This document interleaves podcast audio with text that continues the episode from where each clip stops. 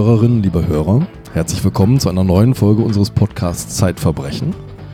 Wir wollen heute über einen Fall reden, von dem Sabine Rückert mir gesagt hat, dieser Fall berührt sie wie kein anderer. Wir haben über Serienmörder geredet, wir haben über grausame Morde geredet.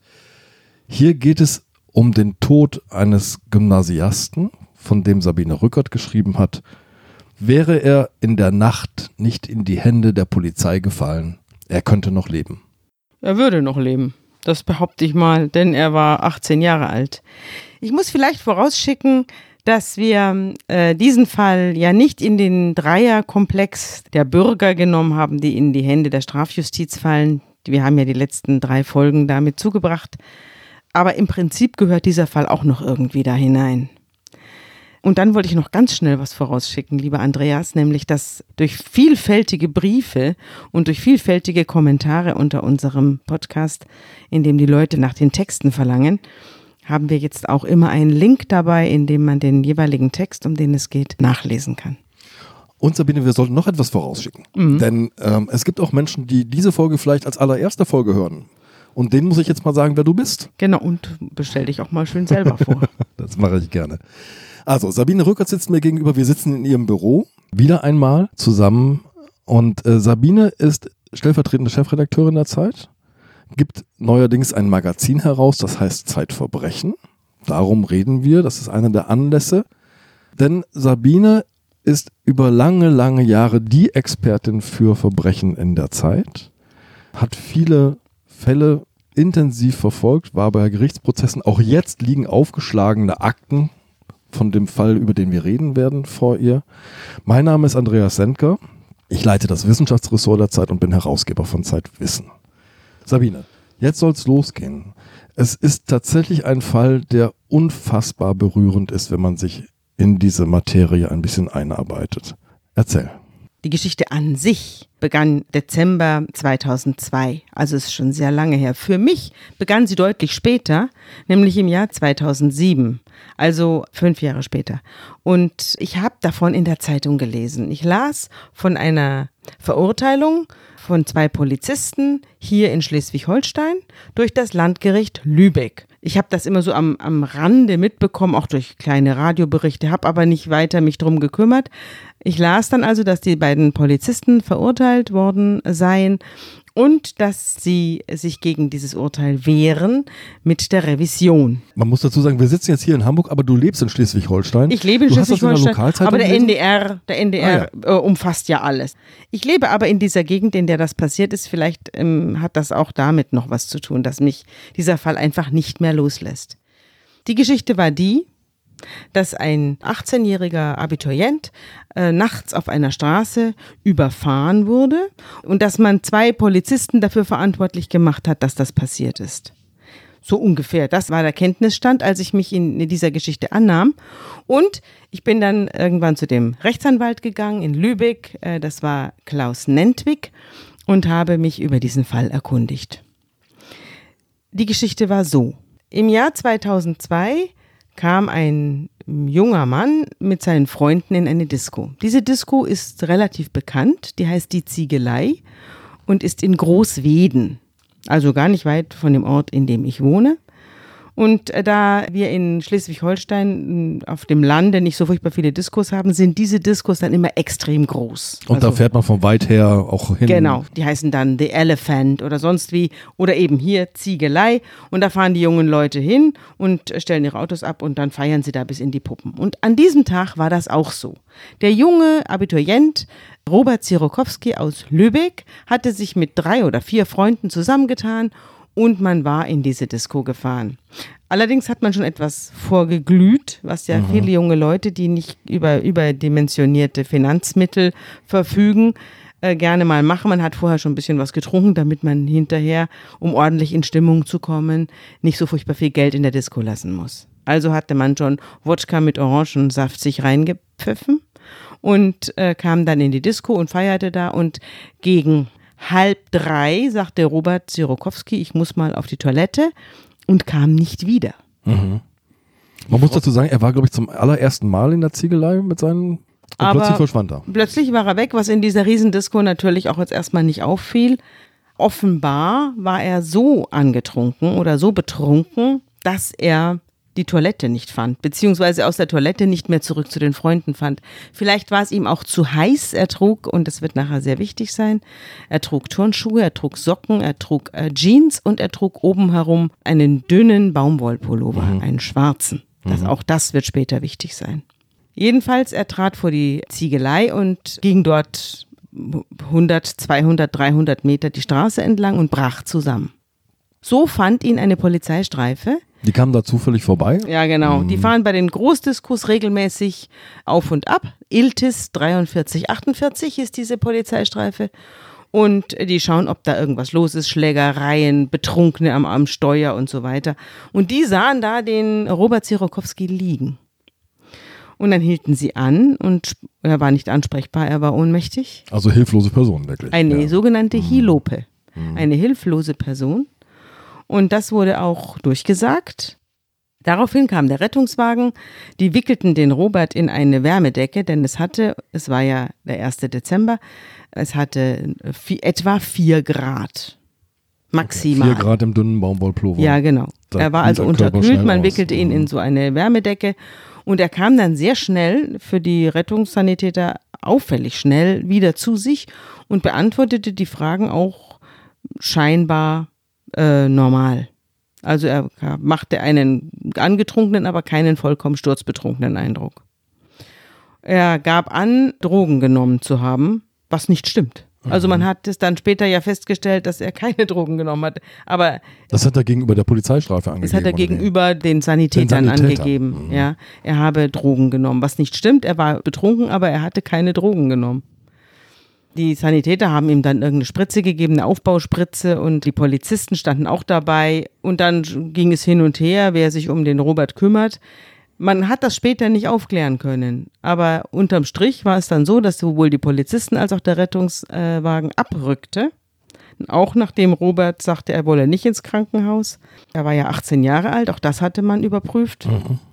Er war also volljährig und dann ist man abgerückt und hat ihn in der Dunkelheit zurückgelassen. Und im Nachhinein, wir werden ja noch sehen, wie tragisch die Ereignisse sich weiterentwickeln, geben die sich aber gegenseitig irgendwie die Verantwortung in die Hand. Ne? Die Polizisten sagen, die, ähm, wir haben es der Krankenwagenbesatzung überlassen. Die Krankenwagenbesatzung sagt, nee, nee, die Polizisten waren zuletzt bei Robert. Genau. Wer ihn zurückgelassen hat, ist am Ende nicht klar. Das ist oder? nicht geklärt worden, auch durch zwei Prozesse nicht, zu denen wir ja dann noch kommen. Langer Rede, der Robert war dann alleine in der Dunkelheit, kehrte aber nicht in die Disco zurück, sondern ging noch ein Stück weiter auf dieser Straße in die Dunkelheit hinein. Da ging es rechts in eine Mülldeponie, also eine Straße, die zu einer Mülldeponie führte. Und da an der Ecke stand ein Haus. Robert ging dorthin und klingelte. Die Familie B machte auf. Die wohnten da mit ihren fünf Kindern. Wir haben nachts jetzt, muss man mal dran erinnern. Ja, es ne? ist 3.30 Uhr etwa und die Leute machten auf und äh, der Robert sagte, ich möchte in mein Bett, mir ist kalt und ich bin müde. Wie, der hat geglaubt, er wohnt da? Ja, er hat geglaubt, er wohnt da. Er sagte den Leuten dann auch, ich habe dieses Haus vor anderthalb Stunden gekauft. Ich möchte in mein Bett, bitte ziehen Sie hier aus, es tut mir sehr leid. Er konnte laufen, ohne dass es weiter auffiel, aber im, er konnte nicht mehr stehen.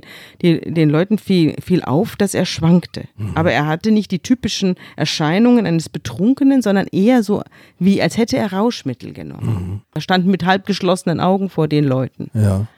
Aber er konnte sich artikulieren. Er konnte sich artikulieren. Ich habe mit den Leuten dann auch gesprochen. Die schilderten mir das dann auch äh, wie der Robert vor ihnen stand, die Augen nicht richtig aufkriegte und sagte, sie müssten jetzt hier ausziehen, es täte ihm sehr leid. Er blieb sehr höflich, aber eben vollkommen, er redete vollkommenen Unfug.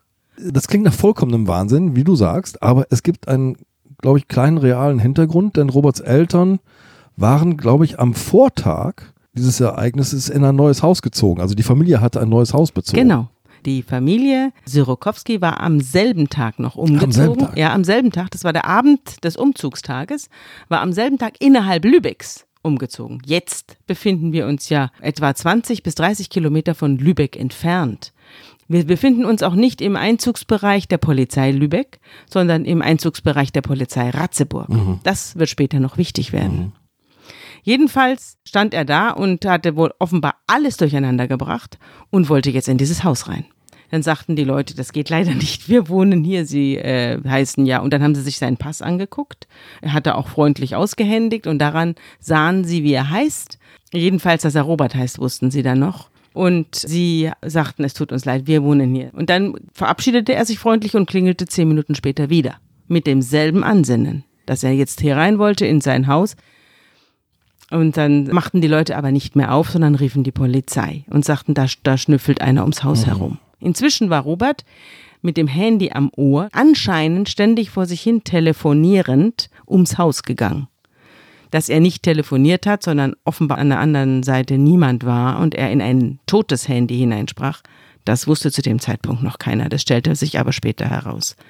Er sprach also in einem Wort, murmelte er in sein Handy hinein, kam von hinten wieder und versuchte jetzt durch die Hintertür hereinzukommen und behauptete der Familie B gegenüber, die jetzt zur Hintertür hinausblickte, dass er jetzt ja wisse, dass hier eine Hintertür sei und dass er jetzt hier rein wolle, er sei müde und fröre. Inzwischen war die Polizei angerückt. Nicht mehr der alte Polizeiwagen, der ihn schon mal aufgegriffen hatte, sondern jetzt die Beamten G und M. Und die kamen dann heran und da stolperte ihnen der Robert Zirokowski schon entgegen und die beiden sagten, na, was, woll, was willst du denn hier? Und er sagte, ich wohne hier. Und dann fragte der eine Beamte M ihn, äh, wer sind wir? Und dann sagte der Robert Sirokowski, Sie sind Polizeibeamte. Und dann sagte der Polizeibeamte M zu ihm, nein, ich bin der Präsident der Vereinigten Staaten. Und das hier, und zeigt auf seinen Kollegen, das ist Mickey Mouse. Was soll das denn? Ja, und da begann für die Familie B, die ja Zeuge dieser ganzen Veranstaltung wurde, eine echte Befremdung. Die merkten, dass hier irgendwie mit einem hilflosen Schindluder getrieben wird und dass es hier sich um unseriöse Beamte offenbar handelt. Aber Moment, die beiden Beamten sind erfahrene Polizisten. Ja, zu diesem Zeitpunkt werden sie Anfang 40 und Mitte 50 gewesen sein. Also erfahren im Dienst. Die sind ja. halt im Kreis Ratzeburg da unterwegs. Ja. Äh, in ihrem Zuständigkeitsbereich finden einen jungen Mann vor, der kommt aus Lübeck. Ähm, der geistert da rum und belästigt Menschen. Das belästigt ist deren, Menschen. deren Wahrnehmung. Und sie wissen, dass der Iltis vor ihnen bereits eine Hilope aufgegriffen hatte, die mit diesem jungen Mann identisch war. Sie wissen ah, um die Vorgeschichte. Die Vorgeschichte kennen Sie sind Sie. über die Zentrale informiert, dass dieser junge Mann bereits ohnmächtig am Straßenrand lag. Und jetzt wundert man sich schon über diese Anrede, ja. würde ich mal sagen. Und ist Robert irgendwie klar geworden, dass er hier auf den Arm genommen wird? Der ist nicht mehr zurechnungsfähig. Der ist nicht oder? mehr zurechnungsfähig. Der lächelt daraufhin nur, äh, versteht aber offensichtlich diesen angeblichen Scherz nicht. Robert äh, wird dann verwarnt. Es wird ihm gesagt, er solle sich hier fernhalten. Und er verspricht es zu tun. Daraufhin rücken die beiden Beamten ab. Sie haben also einen Platzverweis ausgesprochen, vermuten aber, dass der Robert sich nicht daran hält. Deswegen also erstmal verschwindet er. Also er lässt sich vom Grundstück führen und. Ja, genau. Er steht dann so ein bisschen mhm. vorm Haus, macht sich in Richtung Disco auf. Äh, dann äh, rücken die Beamten ab, kommen aber zehn Minuten später wieder, um zu überprüfen, ob sich der Robert an ihre Anweisungen hält tut er aber nicht. Inzwischen ist der Robert nämlich rechts in die Straße zur Mülldeponie hineingelaufen und versucht hinten über den Zaun wieder auf das Grundstück zu gelangen, um in sein Bett zu kommen. Mhm. Jetzt sehen ihn die Beamten dort hinten und äh, halten an und rufen ihm etwas zu, was die Familie B aus dem Fenster nicht verstehen kann. Aber es kommt zu einer zweiten Situation vor dem Haus denn die Familie B eilt wieder herunter und der Robert, zurückgerufen von den Beamten, eilt aus der Straße zur Mülldeponie heraus, wieder mit dem Handy am Ohr, sinnlos vor sich hin brabbelnd und sieht nicht, und das wird später auch eine Rolle spielen, die seinen Zustand betrifft, er sieht nicht eine armdicke, mit Blinkern behaftete Absperrkette, die diese Mülldeponiezufahrt abgrenzt. Also dort mit der Autos nicht reinfahren können. Die ist armdick, einen halben Meter über dem Boden angebracht und der Robert Sirokowski rennt mit voller Wucht in diese Kette hinein, obwohl sie mit Katzenaugen bestückt ist und stürzt schwer. Das heißt, er ist von Sinnen wirklich. Er ist von Sinnen. Ja.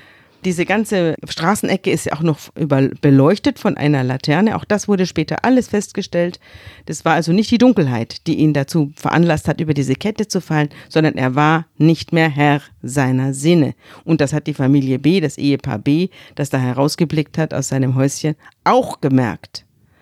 Jedenfalls, er stürzt schwer und kein Klagelaut. Er telefoniert weiter, steht auf wie ein Automat, stolpert weiter und ist auch offensichtlich verletzt, aber er nimmt das nicht mehr wahr. Jetzt kommt der Beamte M und sagt, so Freundchen, wir nehmen dich mit zur Ausnüchterung. Dann muss er hinten einsteigen ins Polizeiauto, was er auch ohne Widerstand tut. Und das Letzte, was die Familie B von dem Robert Zirokowski sieht, sind die Bremslichter des Polizeiwagens von hinten. Das ist auch das Letzte, was die Welt von Robert Zirokowski mhm. sieht. Wir haben jetzt 4.15 Uhr am Morgen. Genau. Es ist wenige Grad über Null und was jetzt passiert, weiß man nicht, denn es gibt die zwei Beamten, die später auf der Anklagebank sitzen und es gibt einen Robert Zirokowski, der diese Nacht nicht überlebt. Liebe Hörerinnen und Hörer, die aktuelle Ausgabe von Zeitverbrechen ist jetzt versandkostenfrei im Zeitshop bestellbar unter dem Link shop.zeit.de-verbrechen. Es gibt mehrere Möglichkeiten, diese Geschichte jetzt zu erzählen. Ich erzähle sie jetzt mal aus dem Blickwinkel der Familie B. Mhm. Diese Familie hört am nächsten Tag Radio. Und dann hören sie, dass es einen Unfall gegeben hat und dass ein junger Mann bei diesem Unfall umgekommen ist. Und Frau B. sagt zu ihrem Mann, du, das wird doch nicht der junge Mann gewesen sein, den wir gestern Abend hier ums Haus hatten. Und ihr Mann sagt doch, was, wie kommst du denn darauf? Und es, ein paar Tage gehen ins Land und dann lesen sie in den Lübecker Nachrichten eine große Todesanzeige. Mhm. Robert Zirokowski, 18 Jahre, verunfallt. Und dann sagt die Frau zu ihrem Mann, das war er doch der hieß doch Robert und der war doch 18. Das ist zehn Kilometer von hier passiert. Wie ist denn das passiert? Und dann schauen sie ins Telefonbuch und die Großmutter Sirokowski erreichen sie dann und die sagt dann, äh, ja, ich habe einen Enkel, der heißt Robert, der wohnte bis vor kurzem in der Hansastraße, die sind aber umgezogen und der ist jetzt tot. Und dann sagt die Frau B, ja, das weiß ich, der war am Abend vorher hier. Geben Sie mir doch bitte mal die Telefonnummer von seiner Mutter. Und dann telefoniert Frau B mit Frau Sirokowski und erzählt ihr von diesem ganzen Vorfall, der sich in der Todesnacht des Robert um ihr Haus herum abgespielt hat. Davon wusste Frau Sirokowski nichts. Man hatte ihr nur gesagt, er sei verunfallt auf einer Straße, die durch die Kromesser Heide führt und sei dort mitten in der Heide, eben von einem Wagen erfasst worden. Wie er dahin gekommen sei, wisse man nicht. Das ist die Geschichte, die die Mama Sirokowski hört von der Polizei. Na, jetzt müssen wir noch mal einmal an diese Kronsvorder Landstraße gehen, um diesen Ort einmal zu erfassen. Das ist Kronsvorder Landstraße, Kilometer 10,6. Drumherum ist nichts, ist ja. Heide, ist Dunkelheit. Es ist dun absolute Dunkelheit. Und jetzt hat das vielleicht auch etwas damit zu tun, dass ich da wohne, in so einer Gegend, wo man auch eben Kilometer über gar nichts fährt wo kein Haus ist, kein Strauch, wenn man da nachts die Scheinwerfer ausmacht, sieht man nichts. Also tatsächlich nichts. Das kann ein Stadtbewohner gar nicht richtig nachvollziehen. Aber man sieht die Hand vor Augen nicht. Es ist wirklich total dunkel. Und so war es da auch. Ich bin dorthin gefahren. Ich bin auch im Winter dorthin gefahren. Es ist wirklich ein entsetzlicher Ort. Ein, Entsetz, ein Ort der totalen Finsternis. Und wenn es dann auch noch kalt ist, ist es noch doppelt schrecklich ich habe mich da aufgestellt an der Kilometerstelle, die ist gekennzeichnet durch ein Kreuz, auf dem damals jedenfalls Robert Zirokowski stand. Das ist ja auch schon zehn Jahre her. Im Scheinwerferlicht der vorbeidonnernden Lastwagen hat man dann dieses Holzkreuz gesehen, was wirklich schauerlich ist. Aber es kam relativ wenig Verkehr. Also diese diese Landstraße durch die Krumesser Heide, die ist relativ selten befahren. Also Wir werden gleich noch über diese 75 Minuten reden müssen zwischen 4.15 Uhr, ja. da fährt der Polizeiwagen mit Robert Sirokowski vor dem Haus der Familie B weg und 5.30 Uhr, das ist nämlich die Uhrzeit, an der Robert Sirokowski auf der Kronsfurter Landstraße stirbt. Um 5.30 Uhr fährt eine junge Frau, Frau H., mit ihrem Golf diese Landstraße entlang. Ich weiß nicht mehr warum, ob sie jetzt schon zum Dienst muss irgendwo hin oder ob sie auch nach Hause kommt. Aber sie hatte nichts getrunken. Sie war absolut nüchtern. Und sie fährt diese Straße entlang mit Kilometer ungefähr 90 Man weiß nicht genau, ob sie Abblendlicht oder Fernlicht anhatte. Auch das wurde später endlos diskutiert. Sie fährt entlang und sie trifft mit einem riesigen Knall auf etwas. Schert dann links aus und bleibt unter Schock stehen. Das nächste Auto, das vorbeikommt, hält an. Es steigt jemand aus, Herr K., und trifft eine Frau, die weinend und zitternd und außer sich am Straßenrand steht und ruft, ich habe etwas überfahren, ich habe etwas überfahren. Ich weiß aber nicht was. Der Mann geht zurück in Richtung des Überfahrenen und findet dort einen Turnschuh, dann noch einen Turnschuh, dann eine Socke und am Schluss eine Leiche, die es, wie man später herausgefunden hat, etwa 20 Meter weit geschleudert hat an den Straßenrand. In einem schwarzen Baumwollpullover mit einer Jeans, ohne Schuhe, ohne Strümpfe. Jetzt müssen wir, glaube ich, auf die Situation kommen, warum der Robert mitten auf der Straße saß mhm. um 5.30 Uhr. Mhm. Der Robert Zirokowski saß an jenem Morgen mitten auf der Straße bei Graden um den Gefrierpunkt, hatte Schuhe und Strümpfe ausgezogen und man hat sich dann natürlich gefragt, was tut er da? Die Erklärung, die die Rechtsmediziner gefunden haben, war, dass er offenbar dabei war zu erfrieren. Wenn man erfriert, wird, man, wird der Erfrorene, vor allem wenn er betrunken ist und er hatte zwei Promille. Mhm, immer noch. Ja, mhm. im Blut, im Urin noch deutlich mehr. Wenn man erfriert und man ist betrunken, dann äh, kommt es häufig zu einer sogenannten Kälteidiotie. Kälteidiotie haben häufig Obdachlose, die betrunken im Schnee liegen. Die fangen dann an, sich auszuziehen der Körper interpretiert die Kälte als, als Hitze. Hitze. Ja, ja, das ist eine Umwandlung eine der Wahrnehmung. Fatale Verwechslung, ja. Ja, eine mhm. ganz fatale. Und man sieht dann oft Obdachlose auf schneebedeckten Plätzen liegen, die vollkommen nackt sind und die Kleider um sich herum verstreut haben. Sieht ganz fürchterlich aus und ist aber nicht von Dritten verursacht, sondern von dieser Person selbst. Und so war es beim Robert auch. Der hatte schon angefangen, sich auszuziehen. Man weiß auch nicht genau, warum er sich auf die Straße gesetzt hat, entweder aus völliger Verwirrung. Es kann aber auch sein, dass er sich auf die Straße gesetzt hat, um auf sich aufmerksam zu machen, weil er hoffte, dass jemand ihn hier findet, wenn er auf der Straße bleibt. Ja. Also er war wahrscheinlich auch zu übermüdet, um noch irgendwie auf sich aufmerksam zu machen oder wach zu bleiben oder ja. ja. Vielleicht mhm. konnte er auch nicht. Vielleicht hat er sich auch auf die Straße gelegt. Es passiert vor allem aber nicht im Winter, sondern im Herbst, wenn die Straßen noch warm sind, aber um äh, darum herum die Luft schon abkühlt. Passiert es immer wieder, dass Leute, die betrunken sind, sich auf die warme Straße legen mhm. und dann überfahren werden, weil sie nicht begreifen, wo sie sind, so wie mhm. sie sich auch auf warme Kühlerhauben legen. Man weiß es nicht, warum er sich auf die Straße gesetzt hat, wahrscheinlich um auf sich aufmerksam zu machen und aus Erschöpfung. Sein Handy war auch dabei, man hat es dann später überprüft und man hat gefunden, dass er in den letzten in der letzten halben Stunde, die er dort in dieser Dunkelheit zugebracht hat, versucht hat, Menschen zu erreichen. Mhm. Er hat also immer wieder seine Eltern versucht zu erreichen, die Nummer war aber nicht eingespeichert, sondern er hat sie immer wieder eingegeben, aber falsch. Er hat versucht, seine Freundin zu erreichen, hat auch da sie nicht erreicht, weil sie ihr Handy abgestellt hatte. Er hat versucht, Freunde zu erreichen. Er hat ein verzweifeltes Tippkonzert auf seinem Handy vorgenommen, hat aber niemanden mehr erreicht. Das Handy war ihm auch runtergefallen. Es hatte einen Wackelkontakt. Es hat also auch nicht einwandfrei funktioniert. Also es muss eine verzweifelte Situation gewesen sein in dieser Dunkelheit da auf der Krummesser Heide. Und immer wenn ich nach Hause fahre, und es ist vier Grad, denke ich an den Robert Zirokowski und seine letzte halbe Stunde in dieser Dunkelheit. Das ist in dieser Verzweiflung, mich. Es verfolgt Suche mich. nach Hilfe. Wie kam er dahin? Das ist nun die Frage.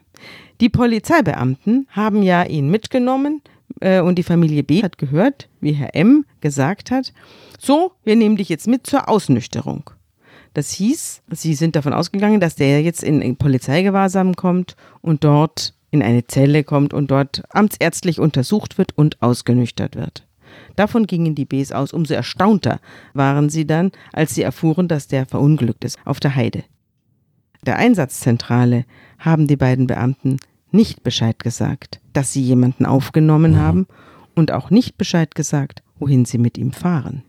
Das ist ein Verstoß gegen Vorschriften. Das war der Verstoß gegen Vorschriften, ja. Das ist nicht protokolliert worden. Man weiß aber, dass der Robert aus der Krummesser Heide heraus noch zwei oder dreimal die Polizei angerufen hat.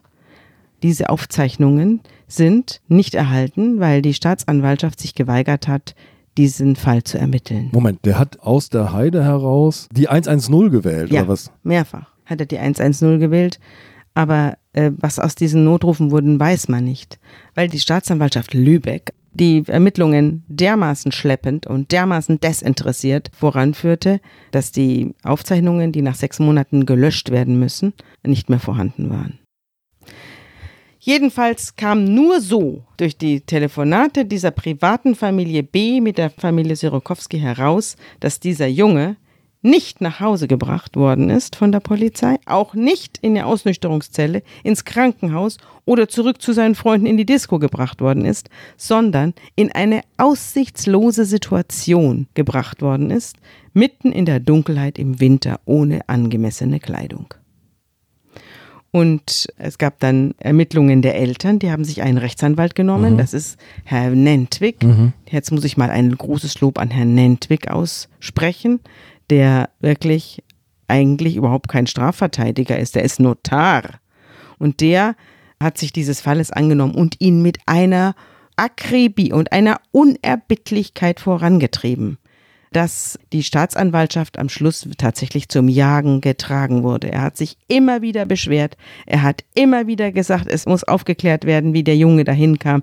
Es muss aufgeklärt werden, ob die äh, Golffahrerin zu schnell gefahren ist. Es muss aufgeklärt werden, warum die äh, Telefonate nicht angekommen sind. Was ist da los? Und immer wieder hat er sich beim Generalstaatsanwalt beschwert. Am Schluss hat er das Oberlandesgericht eingeschaltet und eine Klagerzwingung durchgesetzt. Das heißt, das Oberlandesgericht Schleswig hat am Schluss selber diesen Fall ermittelt, zusammen mit Herrn Nentwig, weil die Ermittlungsbehörden nicht dazu in der Lage waren oder sich nicht äh, bereit gefunden haben, das zu tun. Diese verhängnisvolle Nähe von Staatsanwaltschaft und Polizei wird uns ja noch häufiger beschäftigen in diesem Podcast. Ja, da müssen wir jetzt mal einmal wirklich nachhaken. Da sind die Polizisten G und M.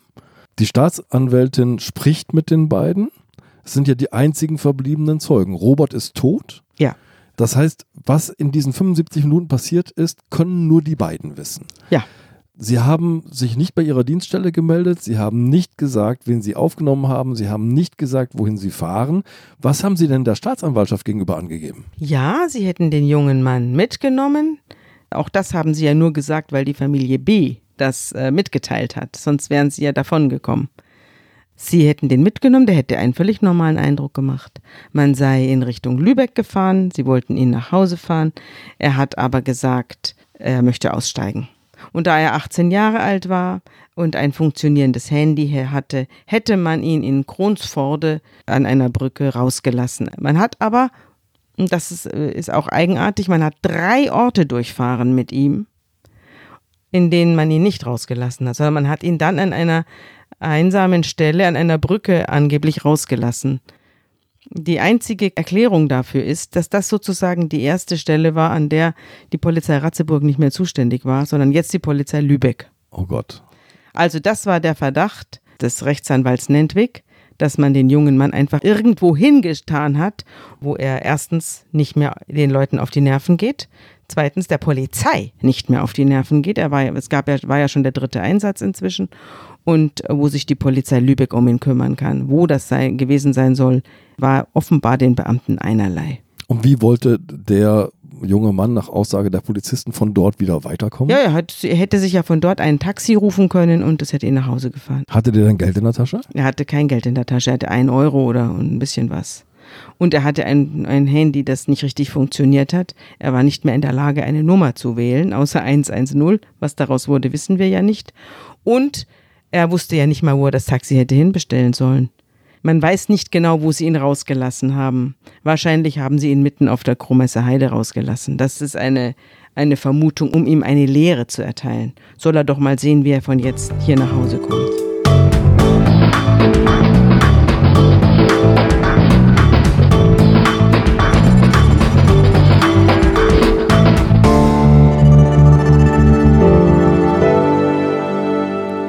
Jetzt mal einen kleinen Exkurs. Die Polizei darf Menschen, die sich irgendwie ungebührlich benehmen, entfernen vom Ort. Also wenn sich Menschen nicht an einen Platzverweis halten, darf sie zum Beispiel Fußballhooligans oder irgendwelche Betrunkenen, die randalieren, darf sie einpacken und sie woanders hin tun, sodass sie nicht mehr in der Lage sind, bestimmte Leute zu belästigen, zu verfolgen oder irgendwelche Feuerwerkskörper in Vorgärten abzuschießen. Das darf sie. Allerdings muss sie sich darum kümmern, dass diese Leute in einem gesundheitlich vertretbaren Zustand sind und dass sie in der Lage sind, sich Hilfe zu rufen bzw. wieder zurückzufinden. Man darf also nicht einen schwer Betrunkenen mitten in der Einsamkeit aussetzen. Das ist verboten. Es gibt einen Fall, ein, der ist kurz nach Robert Sirokowski geschehen in Stralsund. Den habe ich auch hier in meinen Akten wo eben zwei Polizeibeamte wegen Aussetzung zu jeweils drei Jahren Freiheitsstrafe verurteilt worden sind. Wo ich aber jetzt hier mal ganz unter uns gesagt auch sagen könnte, das war eigentlich ein Mord. Das handelte sich um einen Alkoholiker, der in einem Supermarkt Schnaps gekauft hatte, mit einem Kumpel zusammen und schon im Supermarkt die halbe, die halbe Flasche leer getrank. Und dann aber an der Kasse bezahlte und vor dem Supermarkt zusammenbrach. Daraufhin rief der Supermarktsleiter die Polizei und die Polizei nahm diesen Herrn H., diesen Volltrunkenen, mit, schleppte ihn, der konnte gar nicht mehr laufen, schleppte ihn ins Auto, setzte ihn da auf den Fußboden, nicht also auf einen Sitz, sondern hinten, es war ein größerer Wagen, war so ein Bulli, setzte ihn da auf den Fußboden, damit er, wenn er sich erbricht, nicht alles voll speit und äh, brachte ihn an einen einsamen Ort außerhalb von Stralsund und setzte ihn dort aus. Da blieb er auch liegen und wurde am nächsten Tag tot gefunden. Und diese Geschichte hat den beiden drei Jahre eingebracht. Hm, ich finde, das war schon ein Tötungsdelikt. Mhm. Also von, Sie, Sie haben dann behauptet, ja, er hätte doch da weglaufen können, mhm. aber der konnte ja nicht mal mehr laufen. Der mhm. war, der konnte, der ist umgefallen an Ort und Stelle und wurde genauso auch dann so gefunden von einem Hundebesitzer, der mit seinem Hund ausging. Und da ging es auch darum, was ist eine Aussetzung? Und diese beiden Beamten wurden wegen Aussetzung verurteilt. Also sie haben gesagt, sie hätten ihn nur ein bisschen weitergefahren und das seien auch Leute gewesen, was alles nicht gestimmt hat. Einen der beiden hat dann das Gewissen geschlagen und er hat es seinem Vorgesetzten erzählt, wo sie ihn wirklich abgesetzt haben, nämlich genau da, wo er lag, in der totalen Einsamkeit, auch bei minus einem Grad. Hm. Zurück zur Staatsanwaltschaft Lübeck. Ja. Die ermittelt ein bisschen und stellt dann das Verfahren ein. Sie stellt es zwei oder dreimal ein. Sie mhm. versucht es mit allen Mitteln, sich dieses Falles zu entledigen. Und sie wird aber dann, Herr Nentwig hat da ganze Arbeit geleistet, sie wird dann dazu gezwungen, durch das Oberlandesgericht Schleswig und muss ermitteln, muss anklagen und muss diesen vermaledeiten Prozess durchführen gegen die beiden Beamten, setzt sich aber während des ganzen Prozesses, den ich nicht mitverfolgt habe, ich bin ja erst später auf den mhm. Fall gekommen, setzt sich während des ganzen Prozesses für die beiden Beamten ein. Und plädiert für Freispruch. Und plädiert am Schluss der Veranstaltung für Freispruch. Mhm. Das Landgericht Lübeck hält sich aber nicht daran, sondern verurteilt die beiden wegen fahrlässiger Tötung zu jeweils neun Monaten. Und jetzt machen die beiden einen großen Fehler, einen großen Fehler. Sie sind mit dem Urteil gar nicht zufrieden. Sie sind nicht still und leise, danken Gott und küssen den Boden, über den der Vorsitzende ging, sondern sie sagen, wieso? Wir haben uns doch als brave Beamte ordentlich benommen. Wir lassen das nicht auf uns sitzen. Wir gehen in Revision. Und da legen jetzt Revision gegen dieses Urteil ein, weil sie den Freispruch haben wollen. Hm. Und weil sie ja auch das Gefühl haben, die Staatsanwaltschaft steht hinter uns, die wird diese Revision unterstützen. Man muss noch dazu sagen, diese neun Monate, zu denen die verurteilt worden sind, werden zur Bewährung ausgesetzt. Und das bedeutet für die beiden Beamten, wenn sie sich jetzt anständig verhalten, könnten sie im Dienst verbleiben. Ja, man muss, also wenn man unter einem Jahr verurteilt wird, zur Bewährung, dann hat das für den Beamten, jedenfalls beamtenrechtlich, keine Folgen. Dann muss er nicht ausscheiden aus dem Dienst, er darf weiter Polizeibeamter bleiben. Aber trotzdem wollen sie diesen Makel nicht hinnehmen. Außerdem sind sie ja auch befeuert durch die Sympathie, die ihnen die Staatsanwaltschaft mhm. Lübeck entgegenbringt. Und äh, legen Revision ein. Die Staatsanwaltschaft Lübeck legt auch Revision ein zugunsten der Beamten. Mhm. Und die Eltern Sirokowski mit ihrem Verteidiger Nentwig, der eigentlich gar kein richtiger Verteidiger ist, sondern einfach nur ein super guter Rechtsanwalt, die sagen, okay, wenn das so ist, dann legen wir auch Revision ein und sie legen Revision ein und alles geht zum Bundesgerichtshof. Also Sie legen auch Revision ein, weil das, das Urteil in Lübeck ist unfassbar milde. Die Staatsanwaltschaft ist nach wie vor auf der Seite der Angeklagten. Sie wollen, dass die beiden Beamten wegen Aussetzung verurteilt werden. Deswegen habe ich die Geschichte gerade erzählt mhm. von dem betrunkenen Herrn H. Mhm. Diese beiden Beamten sind ja auch verurteilt worden zu Gefängnisstrafen wegen Aussetzung. Und das wollen sie hier auch. Sie wollen, dass, dass die beiden Beamten für den Tod des Robert verantwortlich gemacht werden. Ich muss vielleicht noch sagen, etwas ganz Verrücktes, was auch zu diesem Fall gehört, ist, dass bevor die Hauptverhandlung in Lübeck angefangen hat, einen Tag vorher verunglückt die Unglücksfahrerin, die den Robert überfahren hat, selbst tödlich. Und es gibt einen ganz bitteren Brief von ihrem Vater an den Vorsitzenden, in dem er sagt, dass ihre, seine Tochter seit drei oder vier Jahren, so, so lange hat das gedauert, bis es zur Hauptverhandlung kam, seit drei oder vier Jahren keine Nacht mehr schlafen kann, weil sie mhm. so unglaublich angefasst ist von diesem mhm. Fall, von der Verfolgung durch die Staatsanwaltschaft. Da wurde also verfolgt offenbar und äh, durch, durch diesen wahnsinnigen Druck, der auf sie ausgeübt worden ist und dass sie jetzt selbst äh, mit 27 Jahren tödlich verunglückt ist. Also die Staatsanwaltschaft war sie die Schuldige am Unfalltod von. Nein, es hat sich dann herausgestellt bei den Ermittlungen, dass sie alles richtig gemacht hat. Der Robert war nicht zu erkennen ja, auf dieser. Schwarzer auf Pullover, dieser, Ja, er hatte alles, er kauerte da auf der Straße. Sie hat ihn nicht sehen können. Mhm. Und es, sie ist dann gegen ihn geprallt. Er hatte multiple Kopf- und vor allem Brustverletzungen. Der ganze Brustraum war zerquetscht und kaputt. Also jedenfalls gewanderte die ganze Sache in den, nach Karlsruhe zum dritten Strafsenat. Der Vorsitzende des dritten Strafsenats hieß Tolksdorf, der war selbst Polizist gewesen. Mhm. Der sollte also wissen, was Polizisten dürfen. Ja. Ne? Ich habe auch kurz vorher, bevor das äh, im, beim BGH verhandelt wurde, habe ich darüber geschrieben. Eine ganze Seite in der Zeit, die man jetzt runterladen kann. Es war dann so, dass ich dort teilgenommen habe und die Staatsanwaltschaft gibt ja ihr, ihr Votum an die Bundesanwaltschaft ab, muss man vielleicht auch wissen. Die Bundesanwaltschaft schließt sich dann manchmal der Staatsanwaltschaft an oder sagt äh, oder distanziert sich davon. Das ist nicht ausgemacht. Hier schloss sich also nicht nur die Staatsanwaltschaft Lübeck den beiden Beamten an, sondern auch noch die Bundesanwaltschaft äh, schloss sich der Staatsanwaltschaft Lübeck an mhm. und plädierte in ihrer Stellungnahme dazu auch ebenfalls dafür, die beiden Beamten freizusprechen. Frei mhm. Ich kam dann dorthin nach Karlsruhe und es trat auf, die Bundesanwaltschaft, aber nicht jetzt durch den Bundesanwalt vertreten, der für die Freisprechung der beiden Beamten plädiert hatte, sondern durch einen anderen. Es war ein anderer Bundesanwalt. Mhm. Und der distanzierte sich von der Staatsanwaltschaft Lübeck und war dafür, das Urteil aufrechtzuerhalten. Er wollte also, dass diese neun Monate weiter gültig sind und rechtskräftig werden. Das war eine völlig neue Lage. Völlig überraschende Wende, denn soweit ich bei dir nachgelesen habe, haben die beiden Polizisten noch nicht mal ihre Anwälte nach Karlsruhe Nö, geschickt. Die waren gar die nicht dachten, da, die waren sich ihrer Sache so sicher. Hm. Die Verteidiger der beiden Polizisten waren der Ansicht, nö, wir müssen da gar nicht anrücken. Wir haben sowieso gewonnen. Und es kam ganz anders. Ganz anders. Der dritte Strafsenat hat das Urteil aufgehoben hat es von der zähen Staatsanwaltschaft und vom Landgericht Lübeck wegverwiesen nach, nach Kiel. Mhm. Und es hat die, die Richter in Kiel schon mal darauf hingewiesen, dass hier auch eine Aussetzungsverurteilung in Betracht gezogen werden müsste. Und bei der Hauptverhandlung in Kiel war ich dann dabei. Da habe ich dann auch die Angeklagten gesehen und die wurden dann aber nicht mehr von diesen beiden vorherigen Verteidigern vertreten, sondern vom FDP-Politiker Kubicki und dessen Frau. Mhm. Die in Kiel als Rechtsanwälte tätig sind. Genau, ja. sind beide Verteidiger und die haben diese beiden Beamten verteidigt. Und wie ging es aus?